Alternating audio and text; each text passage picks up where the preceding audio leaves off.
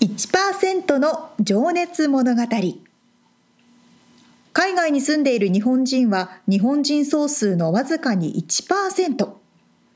この番組では海外進出や起業を果たしたビジネスオーナーや経営者また各業界のプロフェッショナルな方々へ対談形式でインタビューをしていきます日本の未来を背負うグローバルなプロフェッショナルたちの仕事哲学とそこに燃える情熱に迫ります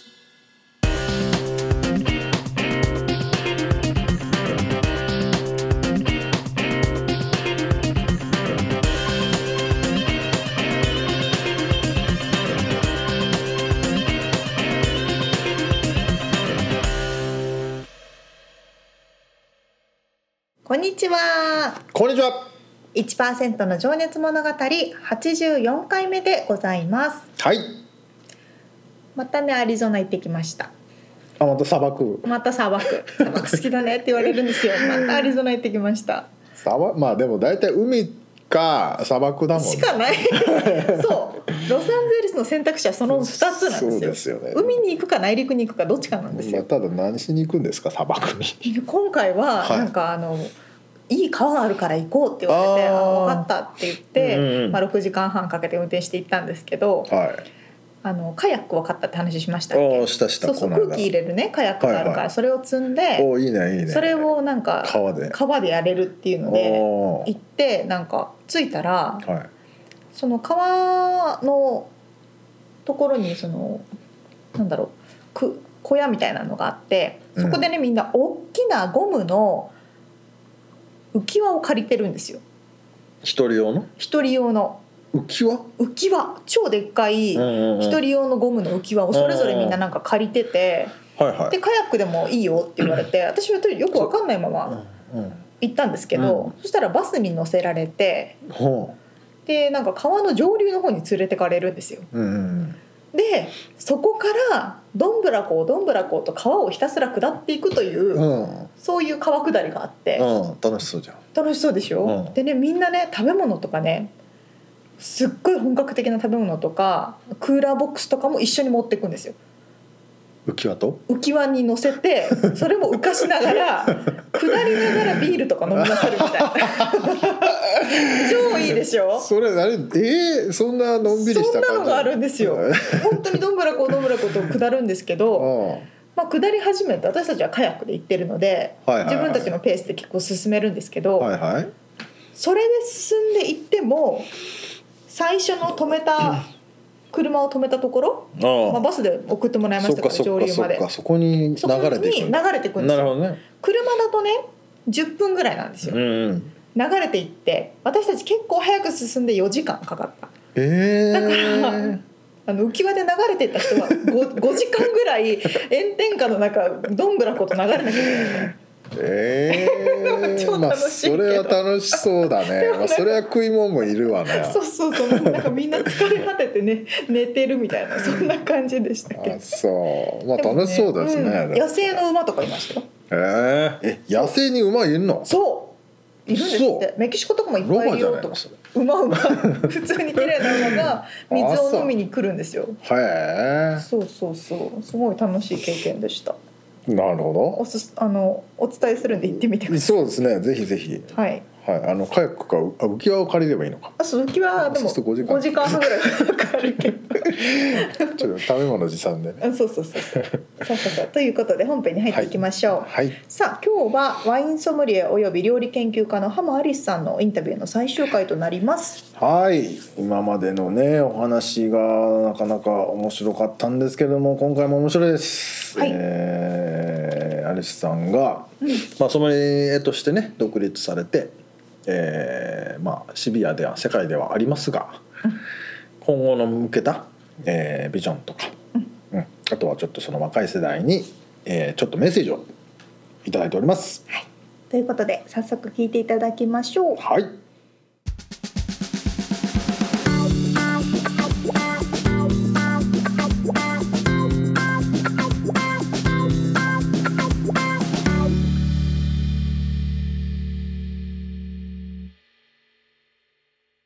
じゃあ、えー最後のセクションになりますが、えー、とちょっと未来を意識したお話を伺っていきたいんですけども、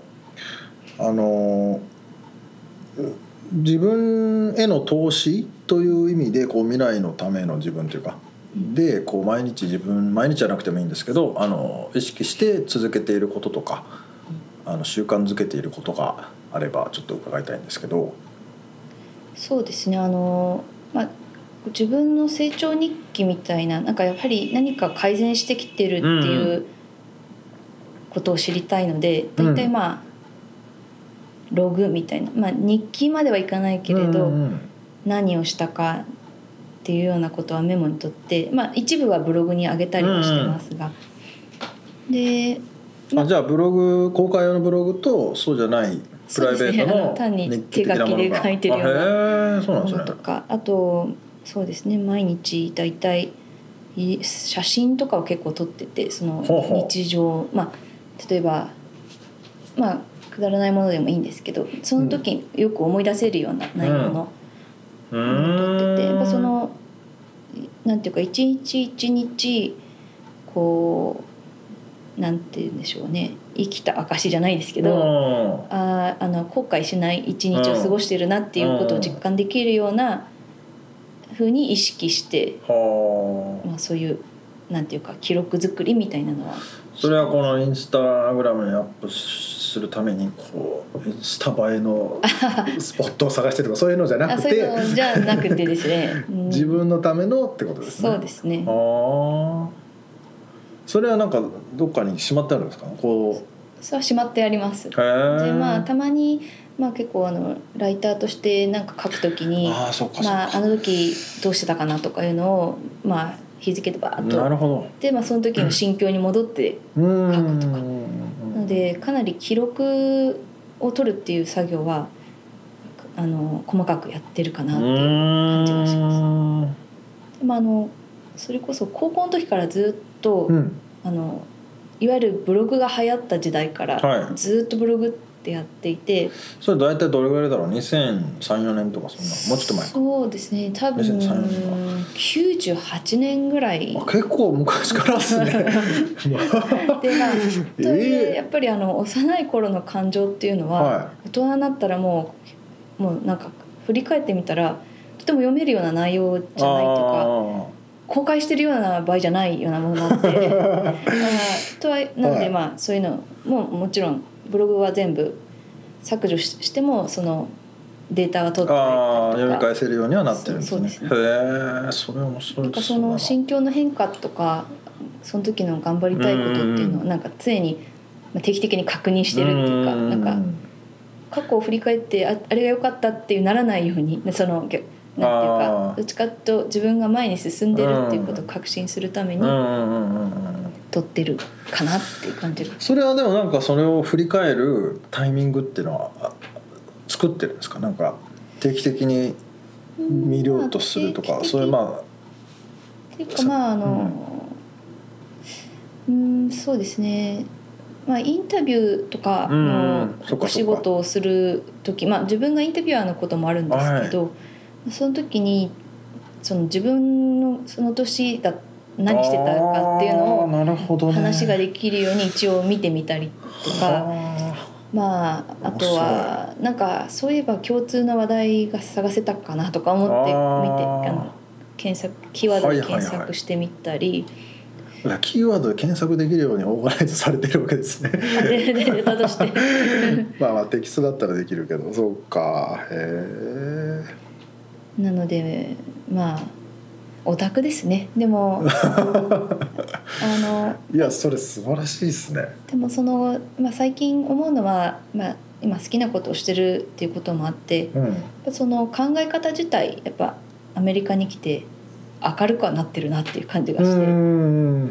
なんでそれは自分の中であこういうふうに変わってるって言ってあこうもうちょっと考え方変えていこうとか,、うんなんかこう自分へのリマインダーになるっていうかへえそれはある意味でもストイックな感じもするなまあでも実際は結構ダラダラしてるんですけ どね言ってるだけかもしれまなあいしでもね実は僕もあの5年日記書いてまして、うんまあ、ブログも毎日書いてるんですけど、うあの5年日記はあの同じページにあの5年分の今うん日が見れるんで、はいまあ、強制的に振り返れるんですよ、うんうんで3年前の自分今日は何考えてたかっていうのは一応分かるようになってるんでまあそういうの見ると面白いあ僕は面白いだけで あまり自分の成長を考えてないです けどあこんなことやってたんだって言ってあのまあでもそういうことですよね、ううんん過去の自分と今の自分を比較してみて成長そうですねうんまあ嫌なこととかも書いてわざわざそしたらああこれあったから今こう考えられるとうかんやると思ってそんな考え方なるほどね。ちなみにそのワインとかお酒に関しての勉強みたいなうんうんことっていうのもされてらっしゃるんですか。そうですね今あの W セットっていうイギリスのはい。あの資格を、はまあえっとそれは4段階あるんですけどうん。今4番目でその最終章ですねうん。のを取ろうとしていて、まあ、それは大学院みたいな感じで論文を出したりしなきゃいけないので何年かかかるプロセスなんですけど。はあ。そソムリエとしてのってことですね。それをそうですねそれは資格としてはソムリエではなくその先にはマスター・オブ・ワインっていうまあマスターっていうのがあるんですがまあちょっっとそれはちょっともう神の領域なの であれなんですけど、まあ、ちょっとその W セットのディプロマって言われるレベル4をと。はい。まあちょっと今いろいろ仕事してるんで、うんなかなか進んではいないもののうん。あのちゃんと終わらせたいなっていう気持ちなるほはどありますね。うーん。それはでも論文を書くっていうのは例えばどういうことを調べるっていうか。えっと、毎年課題があのあ変わ出るんでっすてねで,、うんその 6, 6, 6チャプター6ユニットあって、はいまあ、論文を書かなきゃいけない何何ユニットかあってあとはあの普通に試験も受けなきゃいけなく、うあんとブラインドテイスティングとかあのああかよまくあるやつね、あはいのこれなんですとかまあかなりいろいろあるんですけどはま何年か前の例えば論文の課題はあはいそのワインボトルをプラスチックに変える経済的なこメリットうデメリットみたいなデメリットあとまあアートとワインはアートとしてのメリットデメリットみああたいな。面白い、うんでまあそれを、まあ、かなりリサーチしてはあ統計を取ってきて本当にあの大学の論卒論レベルににするっていうのがあってはあそれちょっとあの数年前でそれ面白そうだなと思ったんですけど、うん毎年変わっちゃうのでうあのん出すならその日あのその有効期間中に出さなきゃいけなそくうてちかょっそうかと逃しちゃったんですあよーそあれはうんれ面白いですねそれはねプラスチック最近でも缶のワインとか増えてますよねそうですね缶は人気ですね、うんうんなんでなんですかねなんか味気なく僕は見えちゃうんですけどいやー瓶の方がそうですねソムリエから見ると、はいソムリエの役割なくなっちゃうんで結構ああのーなんていうかやっぱあのわーって開ける開ける作業っていうのが美しいっていうことで、はいはいはい、まあそのワインボトルをね例のそうですねワインの線をそ抜こく見せ場なんですけど、うんうんまあスクリューキャップもそうなんですが早く開けられちゃうとうんうん、そうですよね、まあいらないん プでシュすよって開いちゃいまね。すもんね。そうなんいですよやーあれなんて缶なんだろうまあきまあいろんなあれがあると思うんですけどそうですよね、うんそ確かにソムリエとしてはあの見せ場がなくなっちゃったそうなんです よ。だからいろいろまあ悩ましいことが。でもコルクよりもやっぱり、まあ、スクリューの方がいいとかなんかいろいろあるのかなそうですね。まあ品質は安定するんですけあど、のうやっん、ぱりスクリューキャップってあのどうしてもまだ安いってイメージがあるのうんで、ですねなんとなくどうしても消費者からの抵抗感っていうのがあって、うんまああの例えばバーとかでやるならパッと開けられてサービスの効率を良くするので、うんいいんですが、うん、例えばソムリエとして、まあ、今後スクリューキャップのもう取り入れていきましょうみたいな動きが一時期あってはその腕の上をパサーってこう滑らせるみいたいなおー何かパフォーマンス性がやっぱりないバーテンダーみたいなとたくるだでくるも回してやはみたりりとか全くそれはうまくいかなくて世の中的に なんかだんだんなくなってしまったんですがすー難しいところですね。難しいところです ねそこはあの風情というか別にそうねですねなくてもいいといえばなくてもいいっていうところだけどなるほどですねなかなか奥深い世界ですね勉強してもまだまだ勉強しなきゃいけないっていう感じですね。そうですかじゃあちょっとちなみにちなみにというかその次の人も言っちゃいますけどあの最近のね、まあ、今の話とかぶるのかもわかんないですけど目標とか挑戦したいことビジョンみたいなのを伺っていいですかそうですねあのまあアメリカでに大人としてうん来て今年でちょうど10年になるので、なんかその前はやっぱり海外に憧れてるっていう自分の部分が大きかったんですけど、はいまあ、やはり日本人として何ができるかなみたいなのをかなり考えるようになって、うんまあ、その日本酒の最初の話もそうなんですが、まあ、あのなんていうか日本人として日本の文化をこう発信できるようなうんことをもうちょっとやりたいなっていうのがあってで、まあ、具体的には日本ワインほその全くその知られてない分野なんですけどワイン業界では。まあ、でも最近いろいろちらほら評価がヨーロッパで特にされて、うそれ日本産のブドウで作ったワインという意味ですかはいは甲い州っていうブドウをつくままさにあの誠司さんたちも今作ろうとしてる、はいあの品種なんですけどなんかそういうあの、まあ、日本ならではのもうんうのんを海外に紹介できるような、なるほどあの仕事をうそんの自分の経経験とかを生かしてやりたいなうん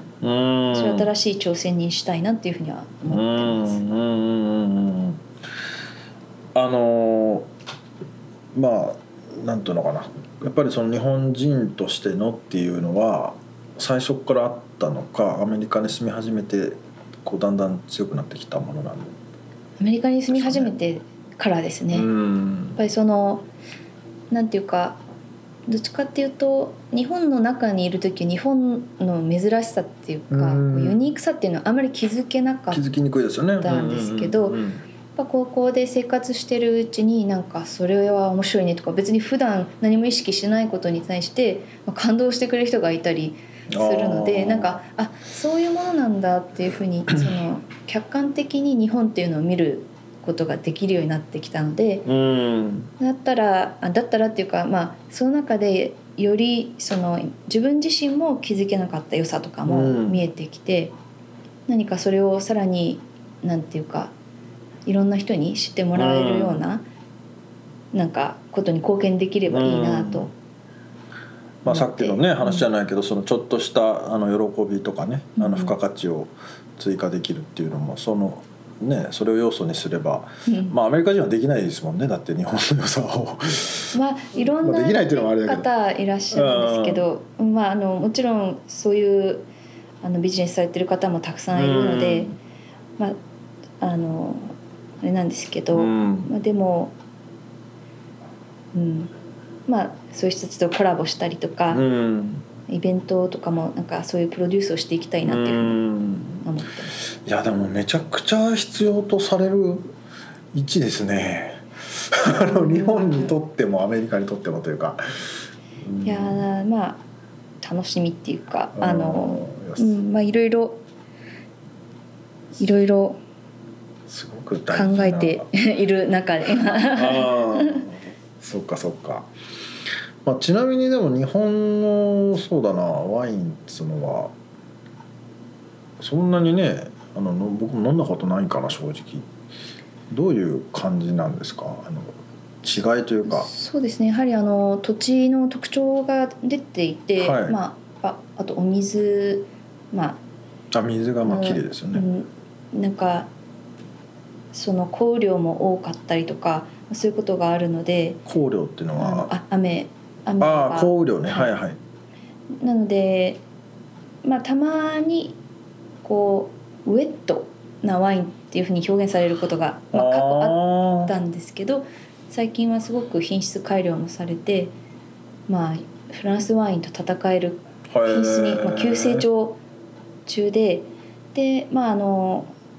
まあそういう話をたまにあの UCLA のワインプログラム母校で、はあのゲストスピーカーとしてい今、はいはしあの日本のワインについてプレゼンをさせていただいてるんですけいど、はいまあ、それをゲストスピーカーのレクチャーからもうちょっと何かクラスその一般の人も入れるようなクラスにしたいなっていうああ思いいってですねますうんまあ、ワークショップみたいなそうですねあーいやなんかすごい楽しそうだないろんなことできそうだなまあちょっとあのあのワインを実際売るっていうことのビジネスを考えた時にははいやはり最初の話にあったようにアメリカのワインのオプションはたくさんあるので、うんまあ、その中で日本ワインを売るっていうのは難しい方としても、うんやはり興味がある人たちの中にこう情報としてはいはいこう発い信う楽しみでき方れもあばるよいみいたいななというふうねに、はい、思ってます。いやーでもその視点がとても素晴らしいと思いますあのちょなんか上からですいませんけどいやいやいあのなかなかねそういう発想になれないというか柔軟な中から入っていかないとねそう変えれないですもんね外から「これがうまいから飲め」っつったってうん うわかんないですもうんんね。うーん結構日本でもその日本の生産者の方と会う機会があって、やっおぱーすごい情熱あるんですよ皆さんやっぱうん自分の商品を海外の人に知ってもらいたいとか、うんままたは単にその全く考えの違う人がどう評価するか知りたい、うーんでまあそういう声をなんかつなげられたらいいなっていなうふるうほにどね思ってますね。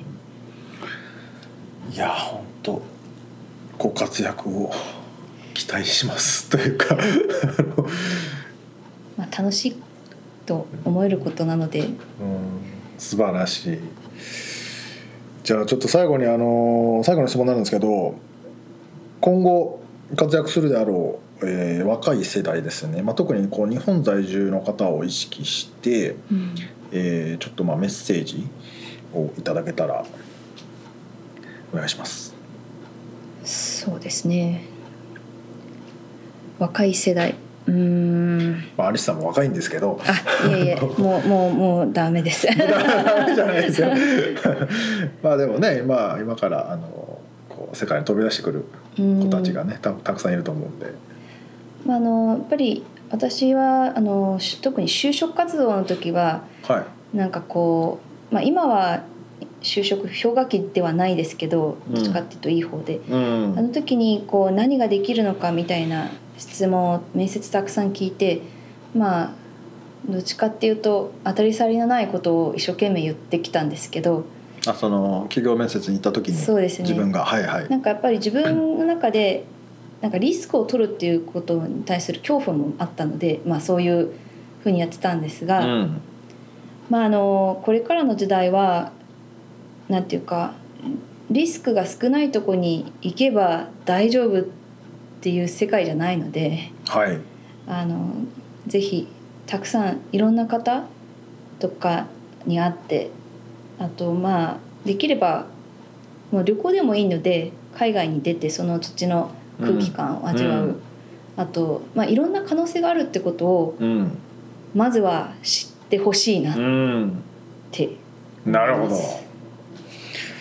選択肢はそこだけじゃないよっていうことですかねそうですねやっぱその正直私も銀行員を選んだ理由うは、んまあ安定第一うん、だったわけなんですけど、まあその安定の代名詞のような職業ですよそうそうねそう あの まあ今となっては今となってというかあれですけど、そうです時代は変わりますけ時ど代は変わったので、はいまあ何をしたいかっていうのは分かんなかったとしてもとりあえずそれを決める前に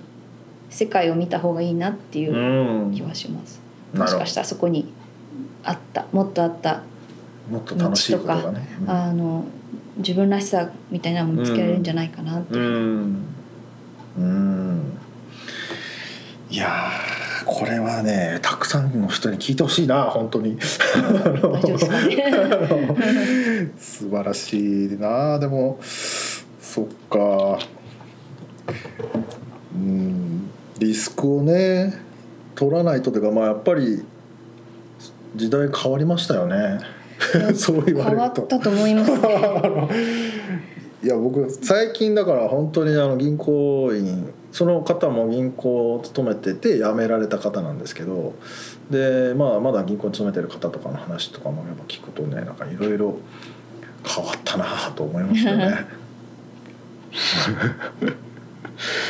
まあでもあのね別にあのいつでおおなんだネバートゥーレイトとうん思うそのうで,、ですねいつ、、はいつねそれをあの、始めてもいいしあのもうダメだと思うことも多分あの必要ないし。そうですね、うんうん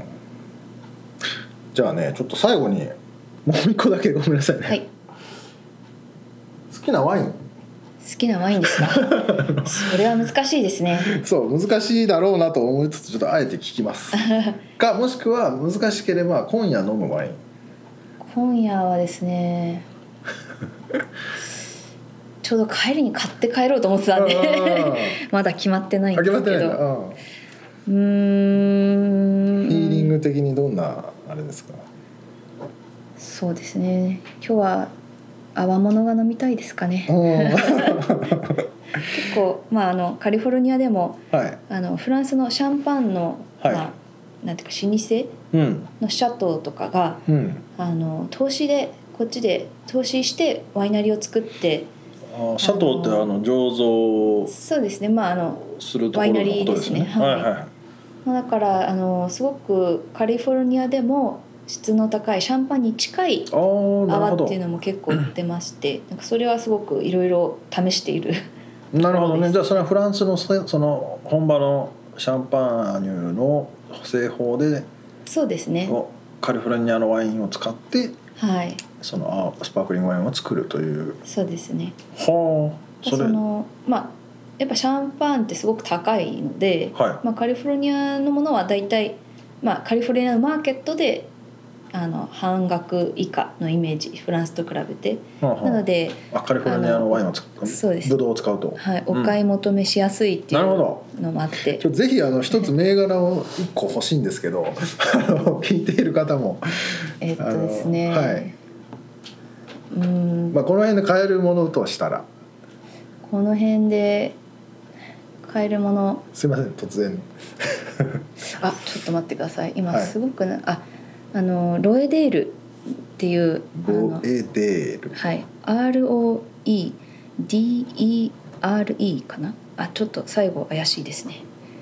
ちょっとまああのリンク見っけでリンク貼っときますね。 はい聞聞いてる方も多分ちょっと見たいと思うあんで。の、まあ、日本で言うと、はいあのクリスタルっていうもうめちゃめちゃ高いシャンパンですねあのラップ、黄色いラップにはい。あってあの、まあ、高級バーとかではい売ってる、あまあ、レストランだと56万円するははものなんは。ですけど、はいまあ、そのあのワイナリーがあのカリフォルニアであの作っていあてあのへえ。なのでここのワインはだいたい25ドルぐらいであはは。買えることができます。まあまあまあお手頃っちゃお手頃ですよね。届かないことはないです そよね。うですねあの、うんクリスタルのことを考えたら、ですはよねい。うんのスパークリングワインなんですか。あスパークリングあへです、え。ちょっと僕も試してみよ ここはおすすめです。う。な何とたあわ食べ物を合わせるとしたら何でしょうね。そうですねあの泡は比較的いろんな食事と合わせやすくて、そのなんていうかあのまあでもうんそのルエデルに関しては、まあ、結構ホタテのバターソテーとあーかそういう魚介系のものにすごく合わせやすいかなっていうふうになるほど魚介かホタテと一緒に買って帰りましょうかねじゃあぜひちょっとまだ通うだけど 金曜な気分で今日火曜日でしたっ けあんまり感今覚が日ないあそうでしたあ火今日火曜日です ねこれ聞いてる時は金曜日なんでこあれ配信は金曜日ですじかゃらあバッチリ金曜日のありがとうございますじゃあ今日は、えーソムリエ料理研究家でいらっしゃいます浜アリスさんにお話を伺いましたアリスさんありがとうございましたありがとうございました。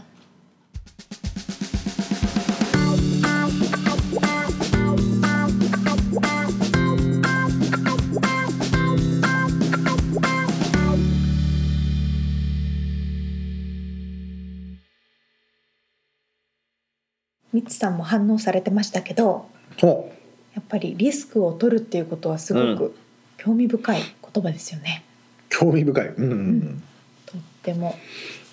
うん、ねあえてリスクを取った先に見えるものってあるということですよねそうまあよく言われるけどリスクを取らないことがリスクリスク、うん、確かにおっしゃる通りだまあうん、ある意味挑戦だからちょっと怖いけどっていうそうねことですよね、うん、でもねえまあその面接時のお話をしてらっしゃいましたけど、うんそうのん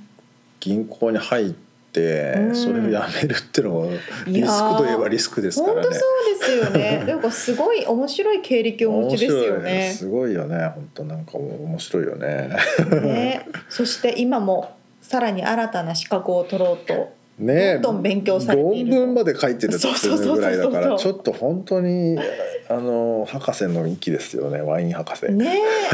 え、なんか自分のことをなんかオタクみたいなことさっきおっしゃってましたけれどうんうんうも、んやっぱり突き詰めるっていう性格がバストイックな部分もありますよねねうん、そういうやっぱり考え方というか、うん何何をしても多分成功する方っうてんそういう方なんだなって感じますそようね。ねその一流と言われる人たちね感じがしま。すね。そうですね。毎回こう背筋が伸びますそうね。そうそうそう。頑張ろうと思うんだけどで次の日にはね、そうそうそう。シューッとなんか戻るって いう。で楽な生活に戻るとそういうでね。すよね。ねまあでもちょっとずつね、あちょっとずのつね勉強になってると思いますしね。そうそうそう。はい。沙と織ちゃんも成長してると思いますいうしこ、とですね。ちょっとはずつ頑張りましょう。い、よいしょ。また切よいしょ。まはした。そうそういそう。。ありがとうございあまりしがた。とうござい本当にました。はい。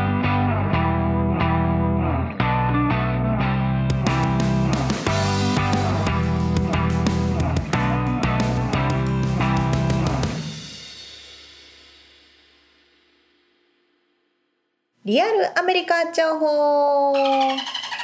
さあこのコーナーはロサンゼルスより最新のビジネス生活情報をお届けしていきますはい。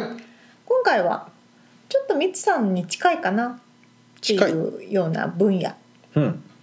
えーミートレスミート流行ってますねって話ああ。。肉なし肉肉ではない肉。そうそうそうそう肉ではない肉流はい。行ってますよ最ね近ちょっと結構浸透してきてるね。すごい浸透してきましたうん。あのビヨンドミートとか、はいはいインポッシブルフードとかっていうはいのはいはがいすごく代表的なうんミートレスミートなんですけど、リッツさん、まあ俺でも食べたことないですね。食べたことないんですね多分自覚している限りでは。奥さんとかも食べないんですかいや普通に肉食います。あ肉そうか そうかそうかまあそんなそう頻か繁じゃない。まあね、まあでも肉好きですから食いますよ。普通に。あのー私たまに食べるんですけど、あそのインポッシブルミート？あイのンポッシブルミートっていうか。いろんなねブランドがあるなんのて言うでんだっ結構いろんなところにいろんなブランドが売ってて、けうん。まあ普通のおあス肉みーパたいーなで買ってきてるってこと。うんスーパーで売ってます、普通にたそれだうんなんかあのお肉のコーナーじゃないですよ売ってるのはどこにあるね野菜の隣にうん豆腐とかっていう分おー分野あるじゃないですか、の？はいはいはいそこに売ってるなるほどねそうそうそう肉じゃないよと確かに肉と一緒に売ってたら分かそうんないそも、うんね、そうおいや分かんないんですよ見た目もそうだよね本当にお肉みたいな見た目していてあで私最近買ったのはトレーダー・ジョーズでチキンと、ーうんあとねビーフの,、うんあのグラウンデッドビーフミンチのやつねミンチのビーフを買ったんですけど、あれは分からんね本当にわかんないんですよ ね。で味もしっかりついていてあそそうそうそう切って食べると食感とかうも何にして食べたのそれ食べるのその時はですねミンチはタコスにして食べて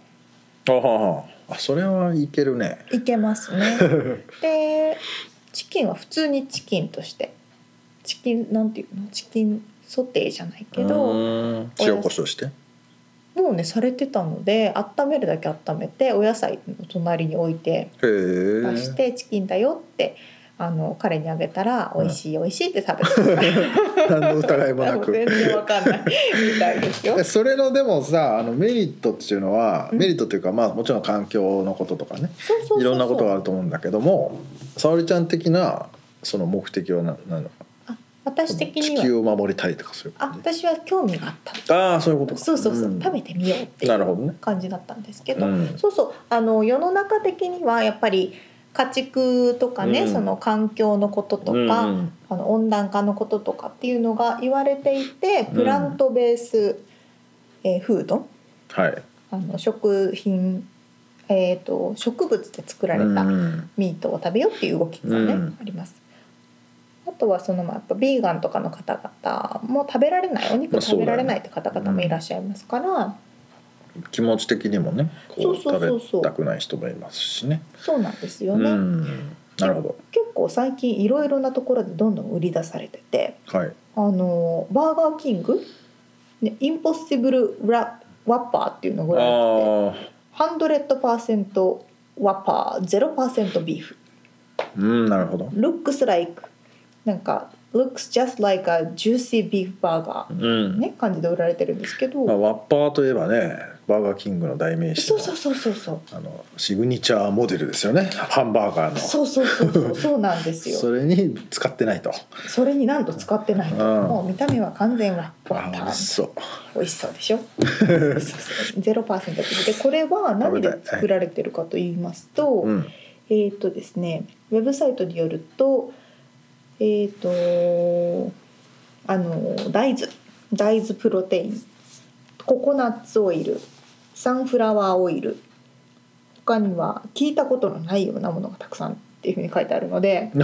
聞いたことたがとない例えばえっ、とねカルチャードデキストレイローズとかソイプロテインアイソレート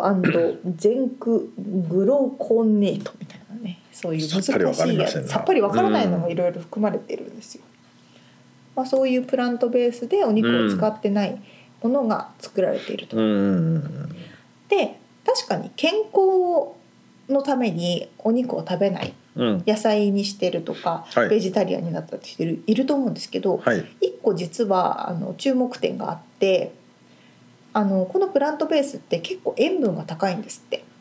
なるほどそうあのお肉の塩分とこのねインポッシブルの一つの種類を比べた時にそのプラントベースのお肉の方が塩分が高かったっうんていう結果があるので、うん結局その健康を意識するっていうのでも、うん実はそういう弊害もあったりすうるんよみうたいんな、うんうんうんまあいいことばっかりじゃないよってそこうそうそとういいねことばっかりじゃないよ、うんまあ、っていう反面でねそううんいろいろ環境問題のこととかもありますのうで、んねそうそうそうそうそうなんですよ。で今度はコスココストコでもはい販売をされることになったりとか、うんあとねマクドナルドでは北米市場で初めてこの、えー野菜由来うん植物由来のハンバーガーを投入すると発表されましてまずカナダからテストマーケティングみたいな形で、あのマクドナルドがついに販売するんですって。うんマクドナルドもなんかいろいろ変わるねやっぱり時代を経てそう結構叩かれた時もあったしそうですね。なんかねうんや面っぱ白いですりね変わっていかなきゃっていうそこりゃそとうもであするよんねですね。 そうケンタッキーフライドチキンとかもねうんあのこのお肉を使ってメニューを出したりもしてるので、本本当にあの大手の食品メーカーとかもどんどんどんどん加わってます。あでもベジグリルっていうねあのバーガー屋がほうほあうりますけどそこはもうでもす割と好きでしたよね5年前とかあそういう意味では結構そ前ういでうすのねは食べたことありますけどいいやもう普通に肉みたいにですよあそうそうそうハンバーガーとかね本当肉みたいなんですよね。そうそうで胃にもたれないからね全然あのそういう意味ではそれはありますあよのね。ハンバーガーをね食べるとやっぱり胃にくるもん持ねたれますよ。くるくる本当う。んだからそういうのはねあるね違いが分かりますね確かに。そうそうそうそうなんですよ。でそしてそのビヨンドミートっていうところはうんあの上場会社なんですね。うんで9月、まあ、2019年の9月26日のには株価が急騰して前日比11.6%高をつけたというすごく記録的な、まああの今からの時代のあれだもんねそうそう急騰になったんですよ。うんまあ、これはあの、えーマクドナルドがね試験的に導入するって発表した直後だったっていうのもあったらしいんですけど、うやっんぱりそれだけいろんな分野から注目度があるとうん注目を集めているということでした。なるほどなんかね日本にも上陸っていう ねニュースも見たんですよね「ビヨンドミット」だからどんどんどんどんアメリカだけじゃなくて日本とかにもうん上陸したりとかさらにこの分野の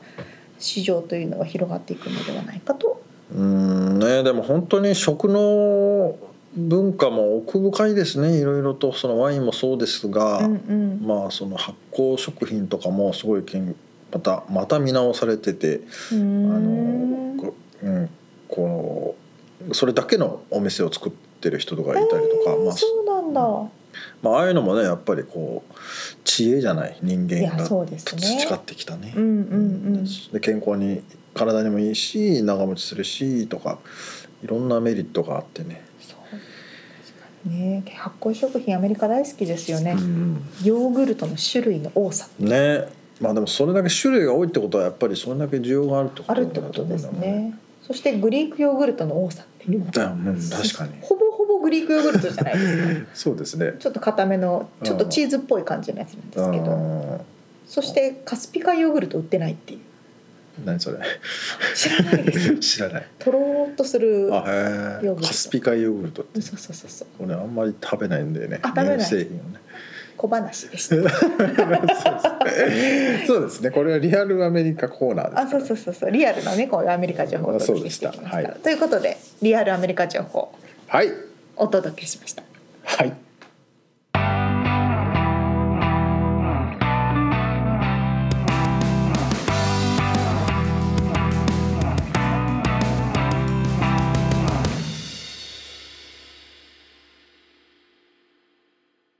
締めのコーナーですはい。質問えー、沙織ちゃんの生活の中で優雅な時間。生活の中になったなったあ、ごめ生ん。じゃ活あの中人 生で。人生さっきどうしようかって話してたんですけどね優雅な時間ってありますか？生活の中だとあはいれですよね、小さな私の優雅な時間ってことですよねは小さな優雅な時間は寝る前い。にうん。枕の横に携帯を置いてうん。 あのフレンズのドラマをひそれ前も言たっすてらたかけけて寝るって いうど、まだやってんすかそあれ？の寝落ちするはいもう多分でフレンズを見ながら寝落ちするそうそうそう300回ぐらい見てるんですすけどすごいねそれ BGM 安心感っていうんです かねあもうあれだ子守子歌守みた歌いなみたいな感じで寝落ちするというのは優雅だなそれ優雅なんか今日ねも平和でありがたいなっていう瞬間日々の生活優雅うんなるほどみつさんは今ね考えてたんだけどね どうしても出てこないもんでねあのでもあれかな今思いついたのは夕日の中でお海に浮かんでる時それ超贅沢ですよあれねマジでね幸せな時なんですよロサンゼルスのビーチではい夕日に包まれながらそうもうままオレンジの中うわーなんかねゆらりゆらりそれは豪華ですし優雅ですしあそう贅沢ですよ合ってたうん答えになってたねなってましたいやでも本当至福の時ですから私も一回だけ、うんその夕日の中で練習しに行ったことがあるんですけおど、お人全然いないじゃないですかまあ少なくなりますよね初心者じゃないですかは暗いじゃないですかい 怖いそれ 怖い怖いよでもね綺麗ですよいねや本当ねでもそのタイミングもありますよねやっぱり怖い時もあるけどう、んうんうん、その波の状態にもよるしすごい安心感があってまあ友達とかがいたらね安心だしゆらーってちょっとそうそう穏やかな波とかうんしょうもない話していいですねあいいじゃないですかそう閉まってますよ今あそうですか日いい感じのよかったよかった、フレンズ見てください。俺 それ優雅なのそれはい、ということで、はいはいえー今日本編でお届けした内容またはリアルアメリカ情報のインフォメーションはブログに掲載しております。podcast.086.com podcast.086.com または1%の情熱物語で検索してみてください。はい皆さんのコメントレビューもあとあの優雅な時間も教えてくださいはいちっちゃなことでもいいですけどねはいさあということで今回は、はいえーソムワインソムリエおよび料理研究家でいらっしゃいます浜アリスさんのインタビューをお届けしましたはいさあ次回からはまた新しい方のインタビューになりますはい、えー、アリスさんの話もね奥深くて面白かったですねうん次回はどんな方でしょうかまだあの決まってませんということでまたお楽しみにしていてくださいはいではまた来週じゃあねー